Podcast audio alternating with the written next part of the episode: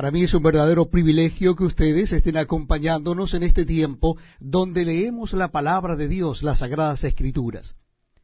Les invito a que busquen en sus Biblias el capítulo 3 de la primera carta del apóstol Juan. Primera carta de Juan en el Nuevo Testamento de la Biblia, capítulo 3. Casi al final de la Biblia, ustedes encontrarán las tres cartas, primera, segunda y tercera carta de Juan. Estamos leyendo la primera carta, capítulo 3. Dice así la palabra de Dios.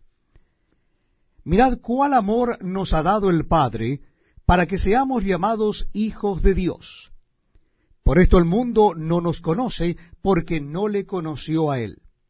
Amados, ahora somos hijos de Dios y aún no se ha manifestado lo que hemos de ser pero sabemos que cuando Él se manifieste, seremos semejantes a Él, porque le veremos tal como Él es. Y todo aquel que tiene esta esperanza en Él se purifica a sí mismo, así como Él es puro. Todo aquel que comete pecado infringe también la ley, pues el pecado es infracción de la ley. Y sabéis que Él apareció para quitar nuestros pecados, y no hay pecado en él. Todo aquel que permanece en él no peca, todo aquel que peca no le ha visto ni le ha conocido. Hijitos, nadie os engañe, el que hace justicia es justo como él es justo. El que practica el pecado es del diablo, porque el diablo peca desde el principio. Para esto apareció el Hijo de Dios, para deshacer las obras del diablo. Todo aquel que es nacido de Dios no practica el pecado, porque la simiente de Dios permanece en él y no puede pecar porque es nacido de Dios. En esto se manifiestan los hijos de Dios y los hijos del diablo. Todo aquel que no hace justicia y que no ama a su hermano no es de Dios. Porque este es el mensaje que habéis oído desde el principio, que nos amemos unos a otros no como Caín, que era del maligno y mató a su hermano. ¿Y por qué causa le mató? Porque sus obras eran malas y las de su hermano justas. Hermanos míos, no os extrañéis si el mundo os aborrece. Nosotros sabemos que hemos pasado de muerte a vida en que amamos a los hermanos.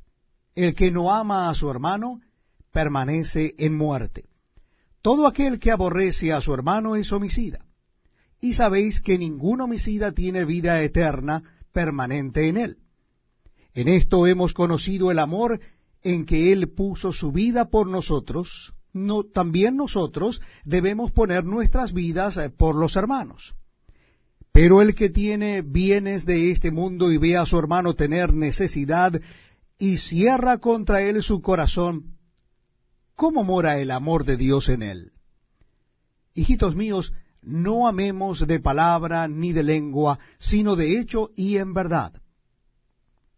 Y en esto conocemos que somos de la verdad y aseguraremos nuestros corazones delante de Él. Pues si nuestro corazón nos reprende, mayor que nuestro corazón es Dios, y Él sabe todas las cosas. Amados, si nuestro corazón no nos reprende, confianza tenemos en Dios, y cualquiera cosa que pidiéremos la recibiremos de Él, porque guardamos sus mandamientos y hacemos las cosas que son agradables delante de Él.